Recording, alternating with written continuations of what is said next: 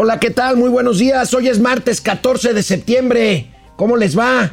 Estamos transmitiendo aquí en vivo desde la Ciudad de México, desde el sur de la Ciudad de México. Bueno, pues el día de ayer compareció ante el Senado de la República el secretario de Hacienda y Crédito Público como parte de la glosa del tercer informe de gobierno del presidente Andrés Manuel López Obrador. Cifras muy optimistas da el secretario de Hacienda. Dice que saldremos plenamente de la crisis económica provocada por la pandemia en 2022. El año que entra parece demasiado optimista. Analizaremos lo que dijo el, secretario de Hacienda. Y bueno, contrario a estos, a estos eh, datos optimistas, pues el Centro de Investigación y Estudios Presupuestarios, el CIEP, eh, pues advierte la necesidad de una reforma fiscal porque simplemente los ingresos no alcanzan. Fíjense nada más. ¿Saben qué porcentaje de lo que se recauda de IVA se va a pensiones? Todo, todo el IVA. Vamos a ver esto, eh, lo vamos a estar analizando en las siguientes emisiones de Momento Financiero. México pierde competitividad, pierde siete lugares, seis lugares en el ranking de competitividad del Instituto Mexicano precisamente de la competitividad del INCO y la ANTAD reporta reducción en el ritmo de crecimiento de sus ventas pues no se ve así como que un panorama muy halagüeño para las campanas que echó al, vuelo ayer el secretario de Hacienda en el Senado de la República. Lo platicaré con Mauricio Flores Arellano. Se vende, se vende el 51% de Ocesa, el gigante de, entretenimiento de eh, mexicano. Eh, se vende a una empresa norteamericana. Tendremos la nota y tendremos los detalles con Mauricio Flores Arellano. Y por supuesto, los gatelazos, los gatelazos del día. Empezamos, momento financiero. Esto es Momento Financiero. El espacio en el que todos podemos hablar. Balanza comercial. Inflación. Evaluación. Tasas de interés. Momento Financiero. El análisis económico más claro. Objetivo y divertido de Internet. Sin tanto choro. Sí. Y como les gusta. Peladito y a la boca. ¡Órale! ¡Vamos, réjete bien! Momento Financiero. Bueno, pues efectivamente el secretario de Hacienda y Crédito Público, eh, Rogelio Ramírez de Lao, compareció ayer en el Senado de la República como parte de la glosa del informe, fue demasiado optimista. Mauricio Flores, buenos días, ¿cómo estás? Pues según don Rogelio, ya el 22 vamos a estar cosiendo y cantando, ¿no? O sea, va a estar así todo como el vergel que, que decía la 4T, que todo va a ¿Por estar qué no? muy bien. Ahí está. Bueno, nosotros adelantábamos ayer, justamente siguiendo en tiempo real. Y pues ahí empezamos a ver que estaba demasiado optimista. Fíjate, el tuit que subí yo ayer al mediodía aseguró que eh, el paquete de inversión para 2022 será histórico, un billón de pesos equivale a 3.1% del PIB y dice que sí habrá inversión privada. Vamos a ver, la inversión pública sí crece. A ver, a ver, pero, ¿en qué, crece? En los proyectos. En, en, energía. El 70% es Pemex y es este CFE. Y sabemos que... Los proyectos de la administración. sobre todo la parte, ¿sabes qué? Le quieren otra vez echar muchas ganas ya cuando lo desglosas le quieren echar muchas ganas a la exploración y la extracción. El único problema es que el riesgo de extracción es muy grande. Ves que quieren llegar a una plataforma de 1.880.000. No van a llegar. Ahí luego le estás echando el riesgo a Pemex porque Pemex no lo quieren asociar con empresas privadas, que son neoliberales, perras asquerosas, horribles. Y esa es la bronca. Y a la CFE, como que sí dicen, bueno, igual y sí nos conectamos, pero nada más con los, con los ductos de gas.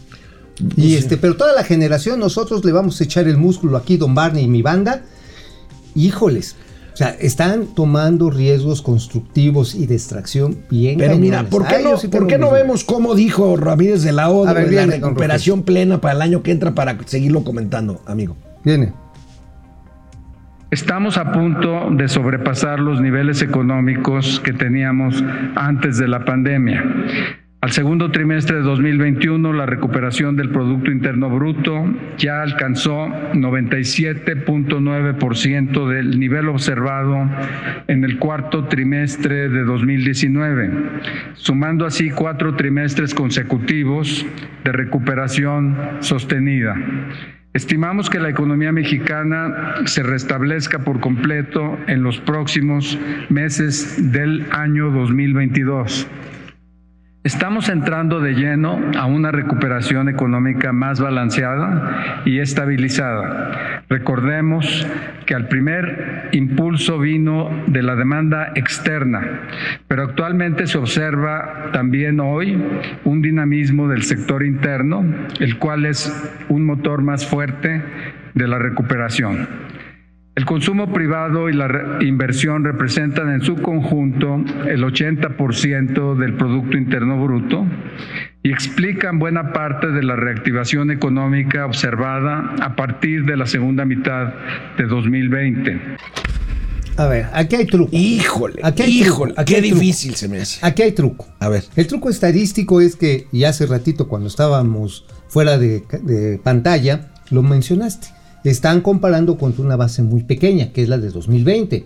Pues sí, por supuesto que sí, no, pues sí, estamos creciendo mucho en comparación al 20, pero en comparación al 19, que debíamos estar realmente comparándonos, estamos lejos todavía de esos niveles. Oye, pero estamos clarísimos, y ustedes los- lo, han escuchado y lo han visto, lo, lo acaban de escuchar y de ver, eh, el secretario de Hacienda, con base en este sesgo de la información estadística, como dices tú, Mauricio, pues está planteando un panorama que no es verdadero y que no es, eh, Mira, digamos, es muy fácil. es deseable, Es pero se ve poco A ver, posible. A ver, vamos a ser muy sensatos. Si agarramos las cifras de INEGI y las comparamos, ¿ya cuándo sale el reporte de PIB para El jueves. El jueves, Eh, la estimación. ah, este jueves? Este jueves. Ah, entonces Este el viernes jueves. la platicamos. Este jueves, el viernes lo El platicamos. viernes lo platicamos, ya sabremos bien a bien cómo están los numeritos y por supuesto nos va a dar mucha claridad de hasta dónde está avanzando la economía, no solamente respecto a la pandemia, sino respecto a cómo veníamos. Y se mide muy sencillito, ¿eh? No es nada más las tasas de variación, es peso sobre peso, cuántos billones de varos valió la producción del país. Y la vamos a ver rubro por rubro. Así a ver, simple. vamos a ver, déjame revisar el calendario, Sí, no, amigo. No para- nos hagamos para- cuentas para- alegres. A ver, chécatelo, chécatelo. eh, estoy viendo aquí el calendario. Chécate, mídete, muévete. Eso. Eso. Oye, este, no, mientras lo checo, este, sigamos viendo lo que dijo el, secretario de Hacienda ver, y Rogelio, Crédito por. Público, porque incluso fue más allá de ser optimista con las cifras. Presumió la diferencia en términos de eh, cuestiones fiscales con la pandemia del H1N1 en el 2000. A ver, a ver, a ver, a ver. Ya se la aventó a Calderón. Ya se la aventó a Ya se Calderón. la aventó a Calderón. en el Muy 2000. bueno, A ese ver, fue en cargo Y de con el su 2001. patrón. Ese fue en también. cargo de su patrón. A ver, vamos a ver. Viene, viene. Lo que está pasando en 2021 es muy distinto de lo de 2020, porque en 2021 ya aprendimos de la experiencia de 2020, ya sabemos que es muy caro cerrar la economía, ya sabemos que las personas van a salir a buscar el empleo de todas maneras. Entonces, al mismo tiempo ya sabemos que la vacunación tiene efectos. Por esa razón es que no son comparables eh, el efecto de la pandemia de 2020 y el efecto de 2021. Eh, el- en 2021, adicionalmente, el gobierno no está saliendo de la, a la recuperación económica aumentando impuestos. Recuerden ustedes que en 2009 la economía cayó mucho y en 2010 resurgió, pero también aumentaron impuestos. Aumentó el IVA al 16%, se creó el IETU, aumentaron otros impuestos. Entonces, en esta ocasión, el ciclo completo, pandemia, pospandemia, no incluye alza de impuestos. Entonces, es- eso también cuenta como una aportación a la recuperación en el ciclo completo. Oye, Pues ahí está, amigo. si no les gusta el IVA, ¿por qué no lo regresaron a- al 15? Pues porque, pues porque no son tontos. Bueno, regresamos después de una pausa aquí a seguir comentando esto en Momento Financiero. Hola Internet, ¿cómo están? ¿Cómo les va? ¿Cómo se portan? ¿Cómo les fue? ¿Cómo les lunes. El lunes, pues fue el día de los niños héroes. Pues sí, ¿qué tiene? Pues, ¿Qué no te aventaste por el balcón? Este, no. ¿No? ¿No agarraste, te envolviste en el ávaro patrio y saliste a correr alrededor Ay, de la amigo, casa? ay, amigo, Oye, mejor- pero es que mejor yo, no ¿sabes? te yo digo sí nada, quiero, mejor no te celebrar que ya vamos a tener la glorieta de Ultraman, cabrón. Va a estar bien padre.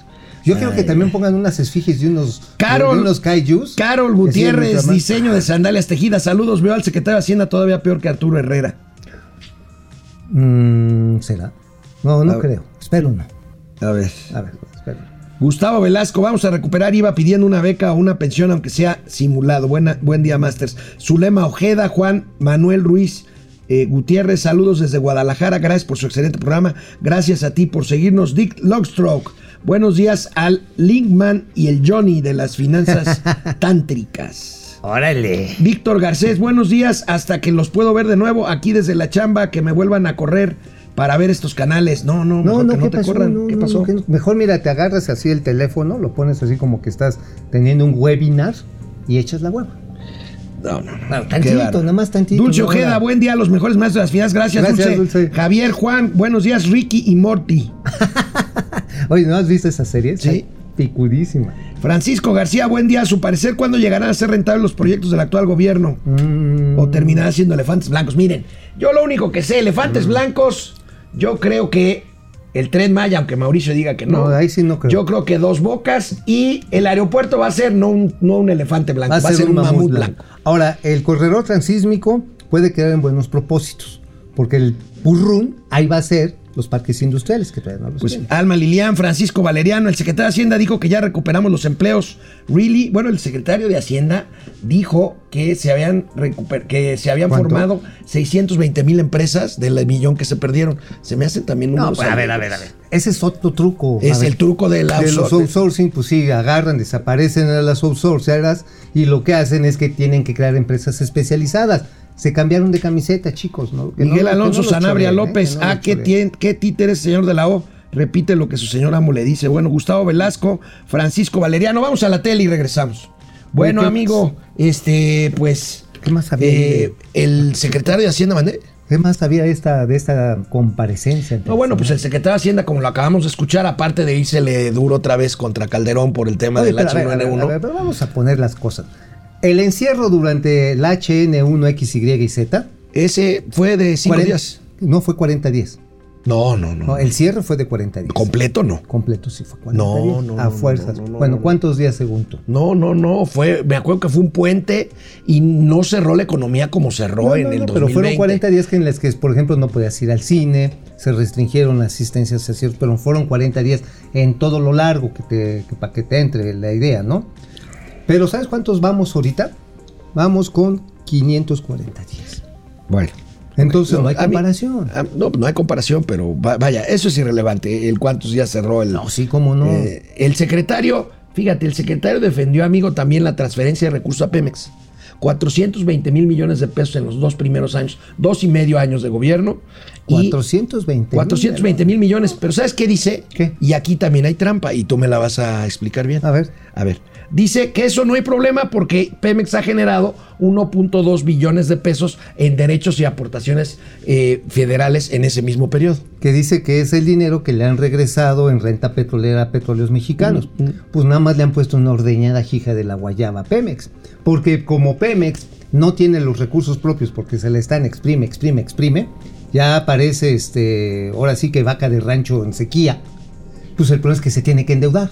Pues sí. Y ahora, el resultado es que Pemex tiene una deudota de 113 mil millones de dólares. Que el secretario de Hacienda se le echa la culpa a las administraciones anteriores No, que que la mayoría de la deuda de Pemex es en los últimos años.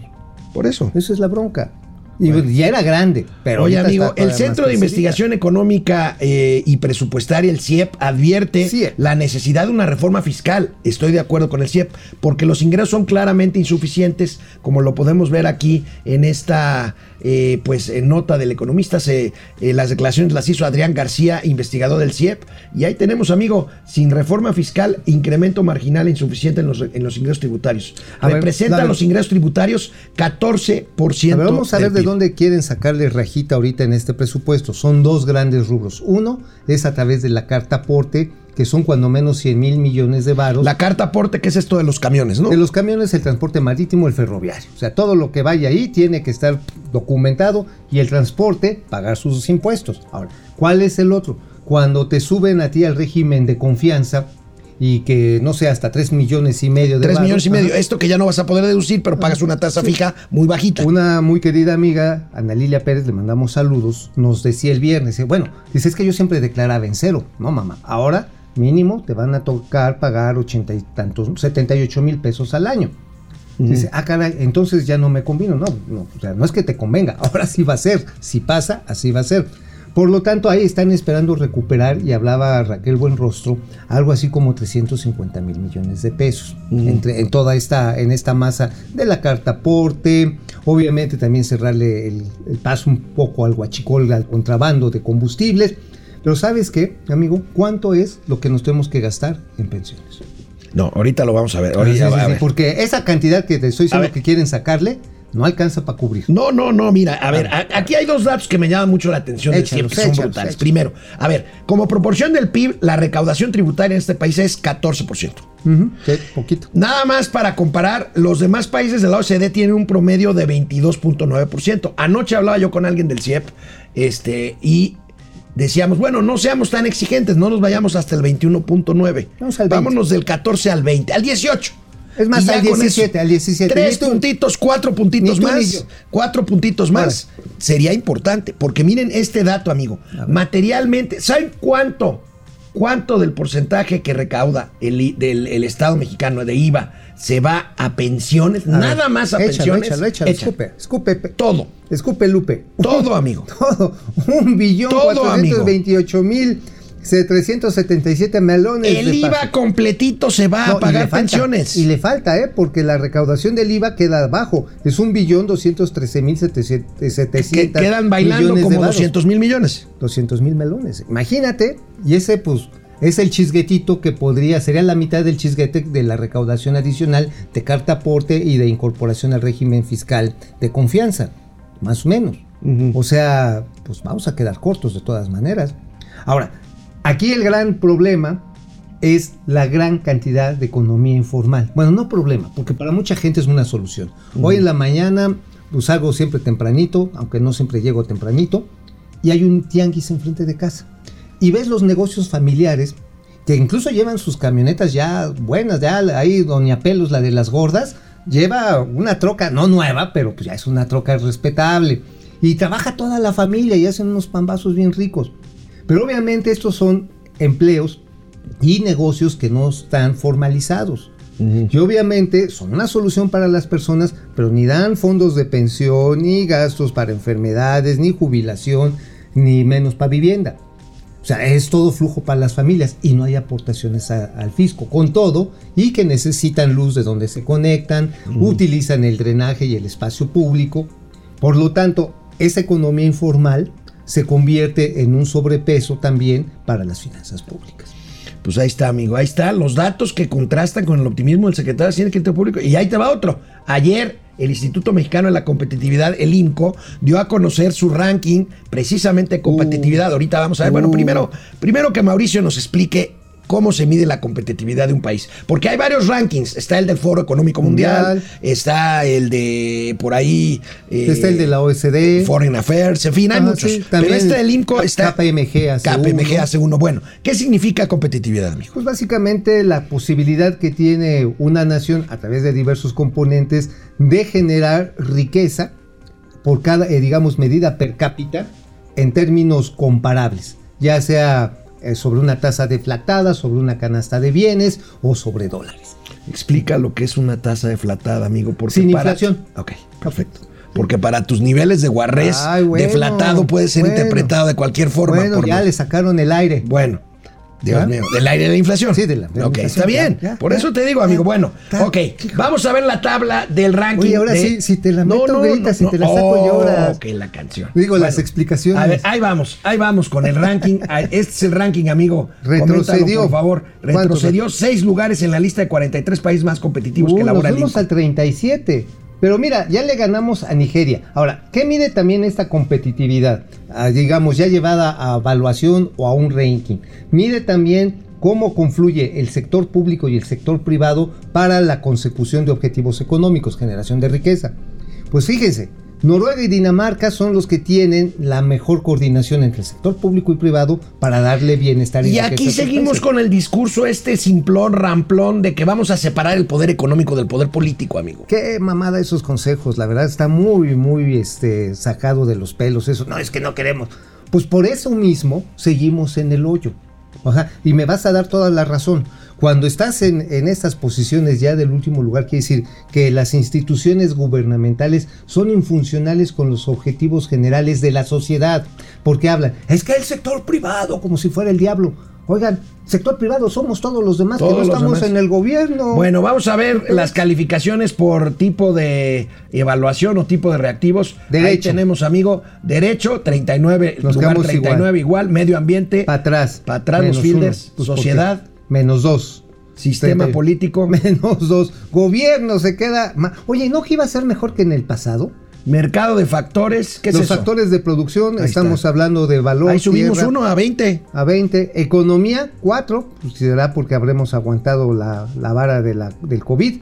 Precursores, igual, es decir, todos los recursos previos. Internacionales, menos 10. Regresamos con el tema de las ventas de la ANTA, de las tiendas departamentales. Volvemos. Vámonos. Bueno, amigo, pues no les gustó nada a nuestros compañeros, amigos, amigas que nos siguen por internet las declaraciones del secretario de Hacienda y Crédito Público. Oye, pero ¿sabes también que no gustó la actitud del papá de Checo Pérez ahí? la Ah, se peleó ahí, se les ¿Lo fue tenemos a- como gatelazo? Se le fue a poner al, al, al, al PEX. Al PEX, a los del PAN. Oye, no, No. no, lo tenemos como No, gatelazo. pero lo voy a buscar para ponerlo Sí, mañana de que, gatelazo. A ver, ¿no? a ver, dice, es un honor estar con Obrador. Pues a huevo, don Toño, a huevo. A ver, si él tiene harto varo para que su hijo ande en las carreras de Fórmula 1, en la escudería de Carlos Slim, pues a huevo que está. Es No, no, honor no la escudería de Carlos. Es patrocinada por Carlos Slim, pero no es la escudería de Carlos. ¿Cuánto Red Bull. ¿Cuánto le mete? No, no, Red ¿Cuánto Bull no es ¿Cuánto- propiedad de Carlos Slim. No, no, Red. Bull, pero ¿cuánto le mete? que- No, le mete una lana, pero no, el dueño de Red Bull Bueno, es una empresa austriaca, o sea, no, no, no. No, no, y, sí, pero- y Slim es uno de los patrocinadores. Uno, nada más uno. Es los- uno de el los. más visible. Ve el coche de Checo Pérez. ¿Cuántas marcas trae? Trae Claro, trae Ajá. Telcel, trae Y- Telmex, ah. pero trae muchas otras. Ah, pues sí, pero a ver, ¿cuál es la que ocupe más superficie? Pues la que te gusta. La de Carlos Eh, este, Fidel Reyes Morales, buenos días, tío Alex y tío Mau. Los pitonizos de las finanzas, aquí casual después de obtener el esquema completo de vacunación. Ah, qué bien. felicidades! Bravo. Bravo. Francisco García, Oye, buen en día. Tabasco se armó un desmadre. ¿Por qué? Pues porque no alcanzaron las vacunas. Este, no, no alcanzaron. ¿No alcanzaron? En la tierra del Del profeta el tuerto. ¿Cómo dicen? como agua. En tierra de ciegos el tuerto es El rey. tuerto es rey. O sea, bueno, nadie es oye amigo, vamos tierra. a regresar a la tele con una entrevista. Vamos a, a entrevistar a un diputado federal de Movimiento Ciudadano. ¿De quién se trata? De Manuel Herrera, fue presidente de la CONCAMIN y ahorita trae una iniciativa que contradice mucho de lo dicho por el señor Ramírez de la Pues vamos a la tele. Bueno, pues este, fíjate, otro elemento que Oye, nada más, nada más, contradice el optimismo. anunciado la entrevista. Bueno, la anunciamos en internet, ahorita se está conectando nuestro invitado. Y a lo mejor vamos al Herrera. siguiente bo- bloque. Nos vamos al siguiente bloque, ¿no? Sí, para que nos espere ahí el diputado, señor diputado. Para Aguante, que tengamos aguante, nueve Para que tengamos nueve minutos completos con usted. Este, las ventas de la Asociación Nacional de Tiendas de Autoservicio y Departamentales, ANTAD, detuvieron una racha al alza, amigo, y se retrajeron en agosto. Eh, eh, ¿Está correcto, eh, correctamente ¿Dicho? eh, dicho y conjugado el verbo retraer? ¿Retrajeron? ¿O retrayeron? No, retrajeron. No, retrajeron, sí, Retrajeron. retrajeron. Bueno, vamos a ver este, en agosto eh, cómo se comportan. Fíjate, amigo, venimos de un aumento a abril eh, del 21 de 46.9%, que este es, este es el efecto que tú decías, amigo. Es Este gato 46.9% es el salto para arriba después de Sí, claro. el sopetón del Bueno, año hay pasado. saltos para abajo, pero Bueno, esos son otros. eh, esos son- esos son- bueno, y, Les y dicen, ¿sabes cómo dicen esos? Les dicen este, lagartijas chichimex, pero luego te las Bueno, explico. este, y de ahí se cae hasta 4 puntos, o sea, sigue avanzando las ventas en agosto 4.5%, pero ve de dónde vienen. Esto es muy claro de lo que está pasando en la Pues economía. sí, amigo. efectivamente, el efecto de la desconfinación o de desconfinamiento de las actividades económicas generó pues oleadas de gente que regresó a hacer compras, por ejemplo, los centros comerciales en todo el país de repente tenían colas de gente que quería ir a renovar que si el mueble, que si la ropa, que si el pants que ya se habían puesto 20 mil veces durante la pandemia y se da este salto. O empiezan a llenar incluso también pues los stocks de alimentos enlatados en casa que se agotaron durante el cierre. Pero cuando se empieza a agotar también la masa salarial, que es lo que estamos viendo, y eso es lo que no ha dicho don Rogelio Ramírez de la O, se da un cambio en el patrón de consumo. Ya la gente dice, espérate, espérate, ya cambié el sillón, ya no compro otro sillón. Oye, otro pants, ya no compres otro pants. Oye, el coche, mm, mm, no, porque ya me corrieron o ya me redujeron la chamba El- y ya no el- te la- el salario. Bueno, el pues salario. está. Y además hay un efecto estacional que quiero decirlo, amigo. En el periodo de verano siempre hay un cambio de patrón de consumo en los hogares, porque la gente y los niños que se supone que regresan o no regresan a la escuela en esta realidad variopinta, la gente empieza a comprar más alimentos para preparar en casa, curiosamente. Y ya después se empieza, por ahí de septiembre, a cambiar otra vez a compra de objetos que se relacionan con actividades exteriores de casa. De manera tradicional. Ahorita estamos en un momento Bueno, pues de muy- tránsito muy, muy extraño. interesante, muy interesante. Ya ven cómo Mauricio Flores, aunque él diga que es comediante, que si Ay. fuera comediante sería bastante maleta, es Ay. mejor economista, es mejor economista que comediante ya, Mauricio ya, Flores. Arellano. Bueno, la empresa de entretenimiento Ocesa, ustedes Hablando han de oído hablar entretenimiento. de Ocesa. Ocesa organiza la Fórmula 1, Ocesa organiza los conciertos en el Foro Sol. Ocesa es una gran empresa de entretenimiento. Bueno, pues venderá 51% de sus acciones, incluyendo las que posee Televisa y la Corporación Interamericana de Entretenimiento, CIE. Ahí tenemos el nombre de la empresa que compra Live Nation Entertainment. Operación por 444 millones de dólares, de los cuales aproximadamente la mitad serán para Televisa. Pero veamos la gráfica del financiero antes de pasar a la información exclusiva que a este respecto tiene Mauricio Flores Arellano. Fíjate, amigo, este es un clásico ejemplo de cómo un anuncio repercute en el valor de las acciones de una empresa. Ahí Bueno. tenemos, pues luego de que sí informara que seguirá con las negociaciones con Live Nation para las arriba. acciones subieron 4%, sube para arriba. 4%. Mira, una cosa es brincar para arriba, está bien, porque puedes brincar al vacío. Ajá, pero subir para arriba sí es una burrada, ¿eh? No, subir para arriba puedes echarle muchas ganas. Digo, o sea, vas- Bueno, ok, amigo, escribiste de esta operación el día de hoy Exactamente, escribimos en tu aquí. columna de la razón. en la gente detrás del dinero. Bueno, resulta que efectivamente empezaron a negociar en el 19, pero les cayó la pandemia. Entonces, National Lives Entertainment. Nation, Live, Nation Live Live Entertainment. Nation Entertainment. Bueno, ¿qué, ha- qué hace esta empresa? Bueno, es la principal organizadora de eventos en vivo, conciertos deportivos. Bueno, incluso es uno de los promotores más interesantes, por ejemplo, de la lucha libre este, estadounidense. La WWE. La, la W, también los torneos de básquetbol, eventos de, este, de exhibición de básquetbol fuera de las Esta ligas. empresa ha hecho, ha hecho eventos grandes este, relacionados con corporaciones mayores y con ligas Claro, profesionales. por ejemplo, es por ejemplo cuando eh, Jacobs quería hacer un evento masivo y súper conectado para hablar sobre las bondades de lo que habían hecho en Apple, contrataban a Live no, te refieres a Steve Jobs. Steve Jobs, Steve Jobs y Steve también Jobs y todavía este, incluso le ayudaba a organizar al señor inventor de Microsoft. A, a Gates, a, A Bill Gates, Gates. les ayudaba a hacer este. Empresas grandotas que tenían que hacer despliegues, por ejemplo, aeroshows como Boeing, y recurrían mucho a esta, recurren mucho a esta empresa. Cae la pandemia y dicen a Televisa, ¿sabes qué, papá? Este, mejor no, ahí muere. Pero ya habían firmado acuerdos de, com- de, de, este, de avanzar y con penas convencionales si te rajabas. Entonces aquí los directivos de Televisa, en vez de ponerse bravos, se pusieron cordiales. 40% de acciones de, De Ocesa tiene Televisa, Sí, ¿no? no, ya Televisa ya se sale. No, con esto. esto se sale. Se sale, Por eso te digo, de 444 millones de dólares, Televisa iba como la mitad, 220 No, millones. más, más. ¿Poco más? Más, sí, porque el quien vende, lo que vende CIE, que es la mamá de Ocesa, es el 11% de las acciones. Ok. Alejandro Soberón suelta el 11% y esta empresa estadounidense ya tiene el, tendría el 51%. ¿Y quién se queda con el control? Se queda precisamente National Life. Y con, la, con, con el control, obviamente, con el control patrimonial, con, el control operativo también. Pero Alejandro, Alejandro, no, Alejandro Soberón quedaría como director general, pero ya no como CEO. No, es una No, está buena. muy bien, está no, bien. Alejandro ha hecho un espléndido trabajo. Vaya, vaya. muy bien. Alejandro Soberón es el responsable con Ocesa de que el Gran Premio de México de Fórmula 1 Ah, haya eh, tenido cinco especial. veces. Eso es eh, especialmente importante. eh, cinco veces seguidas. Porque esos el- derechos- La distinción del mejor Gran Premio de todo el circuito ver, Fórmula 1. ah, Ojo, este es muy importante lo que estás diciendo. La Fórmula 1, los derechos para organizarla no entraron en la transacción. Lo sigue organizando CIE. Ah, ok, sí, no CIE, sé. No ok. O sea, eso lo va a seguir. Pero vaya, es un buen ejemplo de la capacidad gerencial y operativa que tiene Alejandro Soberón, ¿no? Ah, no, sí, también. Y te Televisa que dijo, miren, mi core business, lo, me- lo mío, lo mío, lo mío. Lo mío, lo mío es la novela, es el drama. El drama, hacer la Rosa de Guadalupe, las telenovelas, las competiciones. El Víctor. El Víctor, este, ¿sabes también qué otra? ¿Dónde les ha jalado muy bien? El entretenimiento en Estados Unidos, las, las transmisiones de fútbol. ¿no? O sea, ahí ha jalado oh, tremendo. Y además la comedia, el show, todo esto, las, eh, ¿cómo se llaman los los, eh, Los talk reals- shows. Los reals. Los talk shows. Ah, los Reality talk- shows. Los reality Y shows, los talk en shows. las competencias, los que cantan, los que bailan. Eso resultó y le salió bien.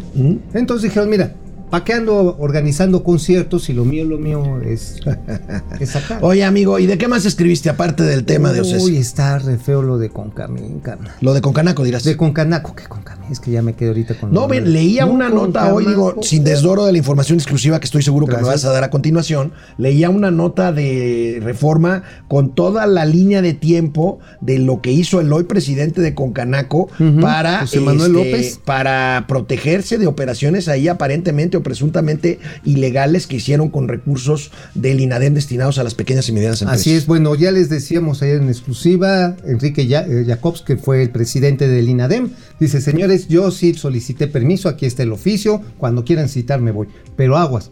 Lo que se está demostrando es que un montón de empresas que estaban ligadas a la presidencia Ocampo y a uno de sus vicepresidentes, Martínez, de este, en Concanaco, resulta que eran, em- salieron empresas fantasmas, EFOS. ¿Y sabes qué?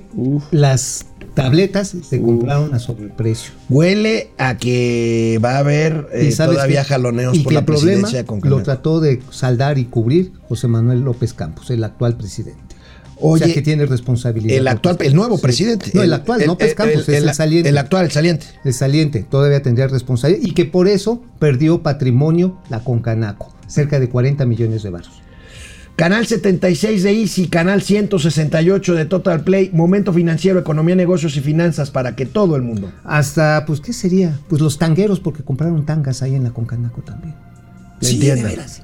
Regresamos aquí a Internet. ¿Cómo están? Eh, Marco Reyes, ¿cuántos días de los inocentes hay en este sexenio? Puras bromas de este gobierno, pues sí. No, pues, eh, oye, oye, sí, puros choros, ¿no? La verdad. Pues sí. Oye, hay tantos cuentos de saliva que hasta para libros da. Oye, mira. Jacob Frías dice, buenos días, tío Alex y tío Mau. Proveedor de chorrillo oficial de los Chairos en Twitter.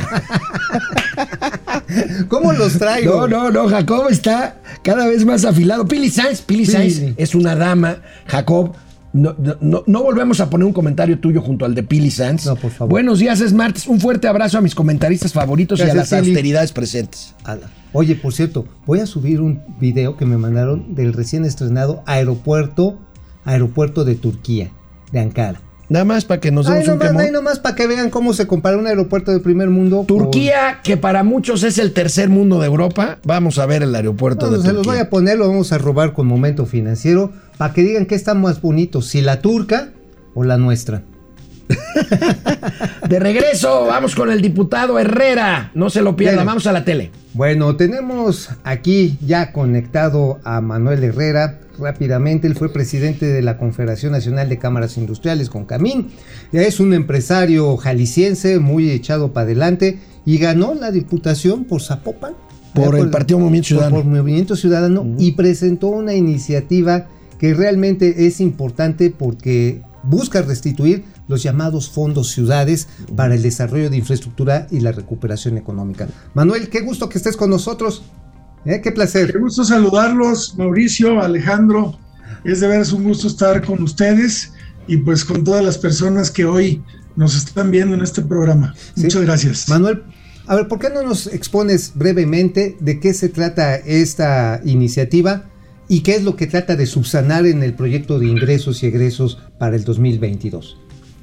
Bueno, como ustedes saben, eh, hace algunos años, meses, desaparecieron una serie de fideicomisos y de fondos de apoyo, en este caso para el desarrollo metropolitano, el apoyo para las ciudades, que tiene que ver mucho con los proyectos de infraestructura, con la buena planeación en términos de desarrollo urbano. Yo creo que hoy los ciudadanos aspiramos a tener ciudades que sean competitivas, ciudades que sean vivibles, disfrutables, eh, ciudades que sean accesibles, incluyentes, con sistemas de movilidad integrales, eh, ciudades inteligentes. Y para esto, pues es muy importante dotar a las ciudades de recursos, recursos que se han recortado en los últimos años y que han dejado a muchas ciudades sin la posibilidad de poderse seguir desarrollando eh, de manera competitiva y armónica. Y por otra parte también, pues ustedes recordarán que existía el Fortaseg, que era este fondo de apoyo al equipamiento, a la tecnología, al adiestramiento, capacitación de pues los elementos de seguridad pública en los municipios y en los estados. Y, eso es bien importante. desapareció oh. en los pasados ejercicios. Hoy a través de esta iniciativa estamos proponiendo nosotros que es muy importante regresar a los municipios y a los estados eh, estos recursos que son tan importantes. Como te platicaba eh, Mauricio Alejandro, por una parte, para el desarrollo metropolitano, para la buena planeación, para la infraestructura de las ciudades y por otra parte, parte para enfrentar este problema que hoy eh, es la principal preocupación de los ciudadanos, que es la seguridad pública. Manuel, diputado, este, una pregunta. Mira, esto me, trae una especie de yabú. Esta iniciativa es algo parecido a aquellos fondos estatales en donde el Estado ponía un parte de recursos, la banca de desarrollo ponía otra parte para poder crear un fondo y multiplicarlo por tres, por cuatro, hasta por diez veces para poder hacer proyectos productivos. Estoy pensando incluso en un ejemplo que fue muy exitoso en su momento en Jalisco, que tú conoces muy bien, el Fojal. ¿Es así? Sí, claro.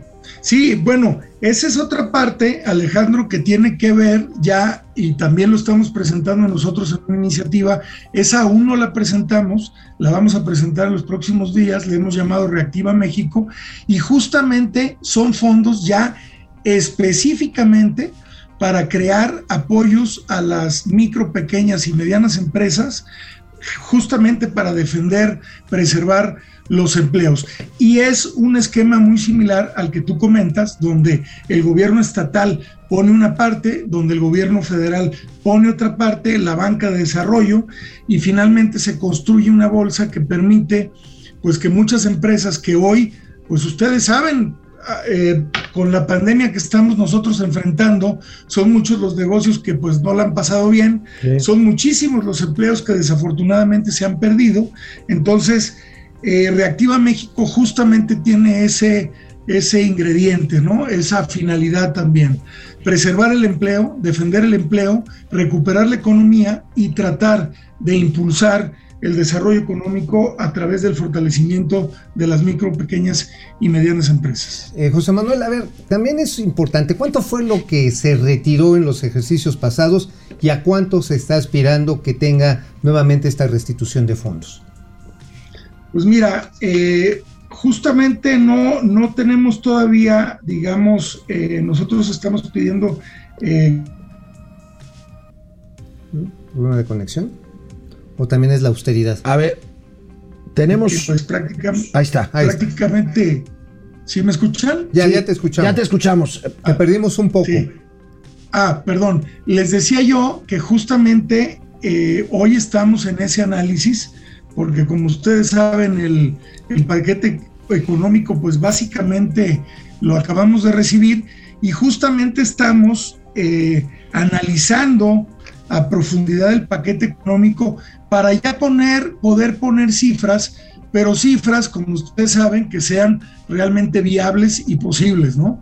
Porque es muy fácil decir que se requieren recursos para todo, pero hoy, si analizamos nosotros el paquete económico, pues es un paquete, diría yo, bastante optimista en términos de recaudación, eh, pero sin embargo hay que tener sus providencias para saber de qué partidas en lo que es el presupuesto actual de, del, gasto eh, que se va a discutir, pues podremos nosotros tomar algunas partidas. Lo que nosotros hemos dicho y lo decimos de manera muy clara es, hay algunas bolsas como es, eh, por ejemplo, lo que se va a dotar hoy para el gasto de Comisión Federal de Electricidad, de Petróleos Mexicanos, las partidas que hay para infraestructura de estas dos empresas del Estado, que sabemos han tenido pérdidas, que tienen muchísimas ineficiencias, ahí podemos nosotros, creo yo, eh, tomar algunos recursos. También, eh, lo hemos dicho, es muy importante analizar algunos proyectos que a todas luces, desde la óptica nuestra, hoy no son necesariamente prioridad. Este, estamos hablando, Por ejemplo. ustedes lo saben, ¿no? De la refinería de Dos Bocas, el Tren Maya, se están dotando recursos para estos fines. Yo creo que hoy tenemos que privilegiar a nuestro país la reactivación económica, es urgente. Y mira, eh, eh, estimado amigo, la realidad es que hoy lo que estamos nosotros viendo es que está incrementando el PIB y se está recuperando el Producto Interno Bruto y hoy en el presupuesto está pues de alguna manera visualizado eh, que nuestro país debería de crecer aproximadamente el 3.5 o el 4%. Hay que recordar primero que nada que eso es recuperación, no es un crecimiento real a partir de donde estaba nuestro Completamente Sí. de acuerdo. Pum. país. México decreció el 8.5% en el 2020.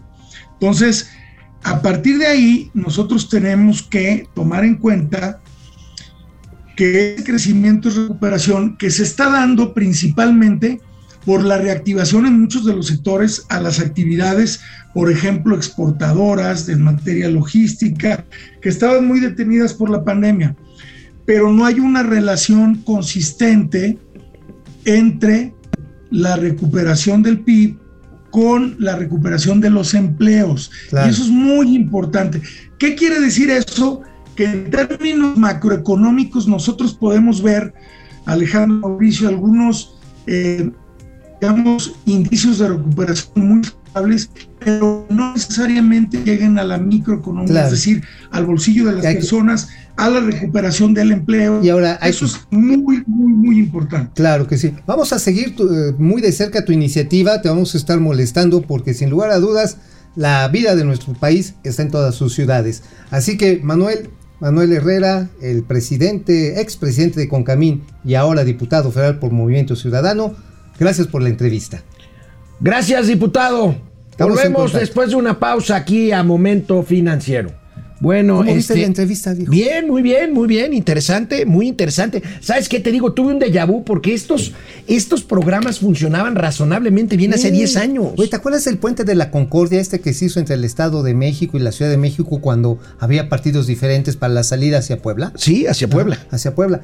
Nació de un acuerdo similar. Sí, después lo hicieron mal y se inunda cada rato, Sí, pero sí. bueno, ese es otro asunto. Es otro asunto. Pero mientras fue una gran solución cuando estaba el gato Encinas como jefe de gobierno y estaba este, este, el gobernador del diente frío.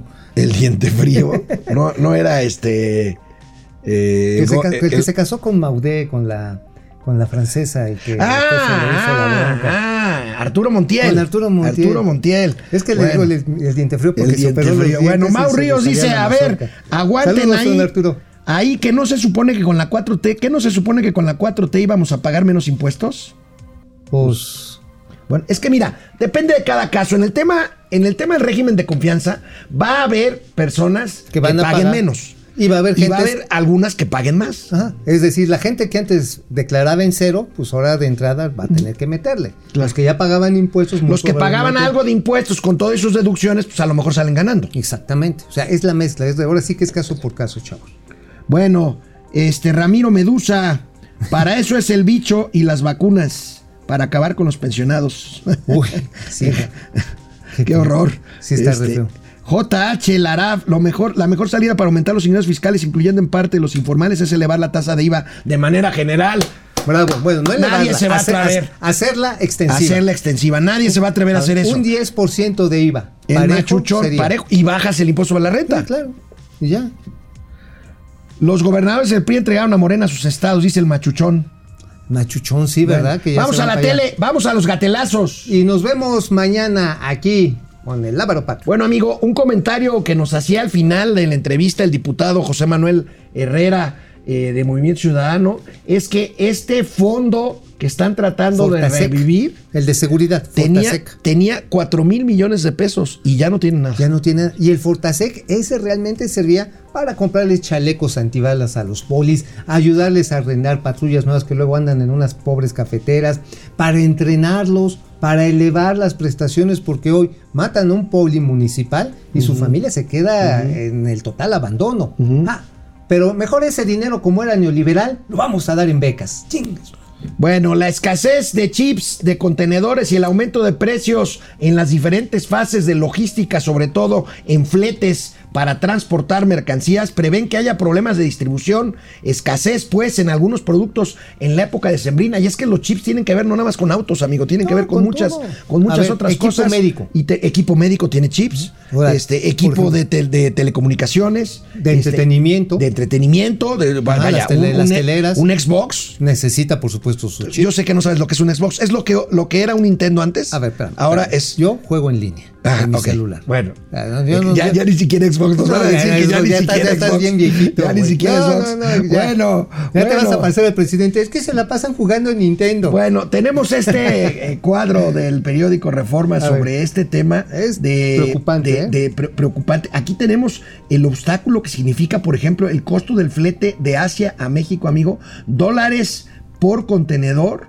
A 11.050 de 1093. O sea, 10 veces. 10 veces, nada más. Nada más, 10 ahí veces. nomás, ahora sí. Ahí sí no te la doblaron. Te la ¿Esto, esto a qué se debe? ¿A la demanda?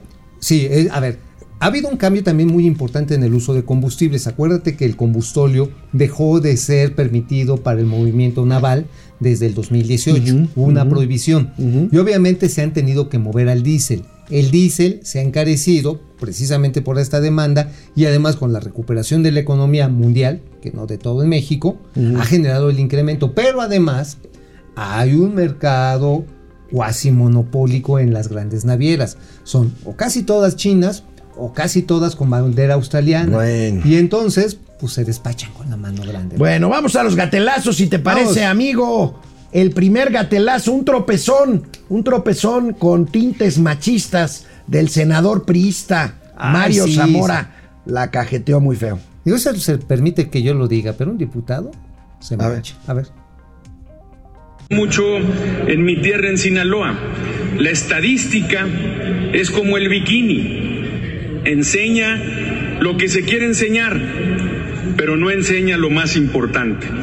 En- Bueno, tú sí. El diputado Mauricio Flores Arellano, no, ¿verdad? No eres- No, es que no, son no. chistes malos, amigo. Eh, ver, son chistes ver, malos. A ver, espérame.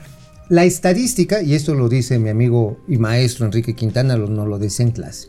La estadística, señores, es como los bikinis, muestra todo menos lo esencial. Está dicho esto con elegancia. bueno, No, con la elegancia que tiene el maestro Enrique Sí, Quintana, sí, ¿no? pero, eh, no, pero este energúmeno, ay, es, es- si no van a enseñar el mono, o sea, ¿qué ¡Amigo! pasó? bueno, ¿tú qué me enseñas? Tú usas bikini, ¿no? No, no, no. ¿No has usado bikini? Pero hablando, hablando de desafortunadas. oye, oye, oye, yo sí uso bikini. Pues sí, pero tú eres un. Sí, pero para nadar, para hacer Sí, nada sí, porque te gusta que te hagan el calzón romano. Eso está bien divertido. Así- Bueno, hablando de desafortunadas declaraciones de, cala- de carácter de violencia de género, vean este sacerdote. Este sacerdote de algún lugar del norte del país se llama Lázaro Hernández Soto. A ver. Se refirió al aborto. Ve nada más que cosa. Ay, ay, ay, ay, ay. A ver. eh, el aborto que está legalizado y todo el mundo muy contentos. Vamos a matar a todos los niños porque los estorban. Vamos a matar a todos los niños porque los estorban. El niño no se puede defender. Y sin embargo lo destruimos desde el vientre de la mamá. ¿Por qué no matamos a la mamá que tampoco va a servir para nada? Una mujer que aborta ya no sirve para nada. Está hueca. Moral, física y psicológica. Una mujer que siempre va a estar amargada. Una mujer que a lo mejor no va a hijos. Y entonces va a reclamar a Dios. Hermanos, ¿cómo estamos viviendo los católicos? Hoy Cristo nos pregunta, ¿quién dice? Oye, yo creo que por eso no pelan a la iglesia católica. Por eso está perdiendo feligreses. no, porque no se- no se, pue- no se entiende ni más. Desgra- No, amigo. A- amigo, criminalizando a las mujeres Yo por no el derecho entendí. de decidir. Yo no le entendí nada. Dice que Ah, ah, ah, dice, dice que pensar en el aborto es eh, tener es estar, estar vacío moral. Amigo, déjame hablar. eh.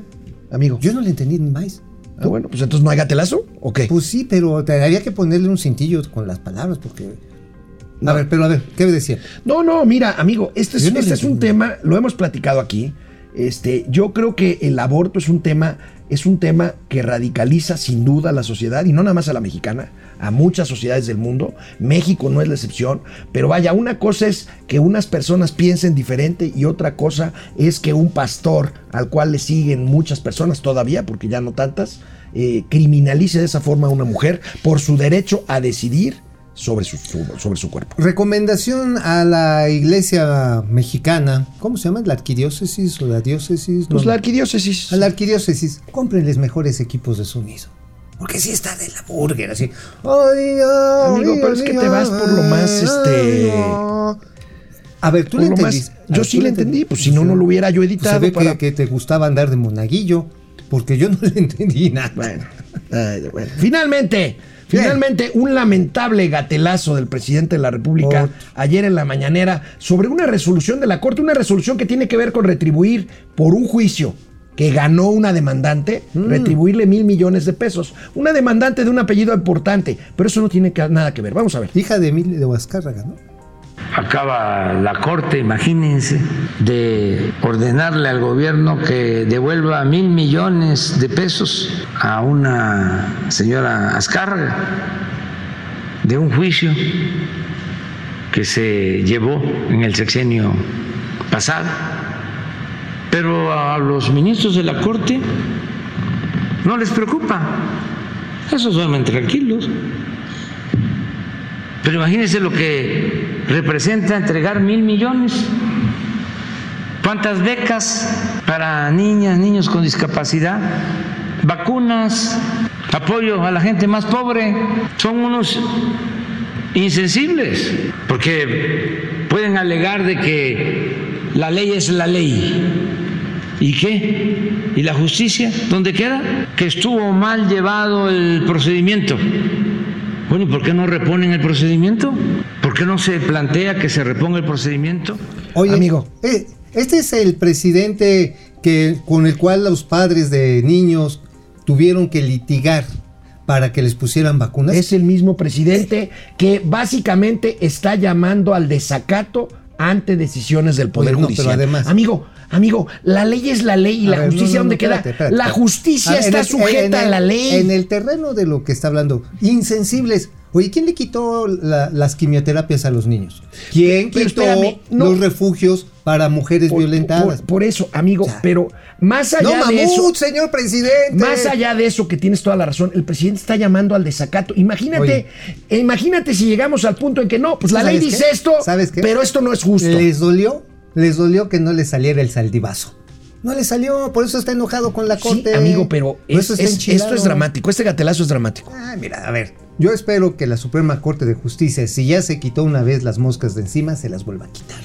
Y ni modo, señor. La ley es la ley. Y señores presidente. La ley señor es la ley, señor presidente. Y la justicia Es la justicia. es la aplicación de la ley. Y a pagar. señor Ni modo. presidente. Oye, por cierto, ¿sabes cuánto le quieren meter ahí al Parque Ecológico de Texcoco? ¿cuánto? 2.100 millones de Ah, varos. pues sí, Hay prioridades, Hay prioridades. A Pero los- esto no tiene que ver con la ciudad carga, tiene que ver con una resolución judicial, amigo. Punto. Punto. Nos vemos Ya. mañana. Bye. Nos vemos mañana.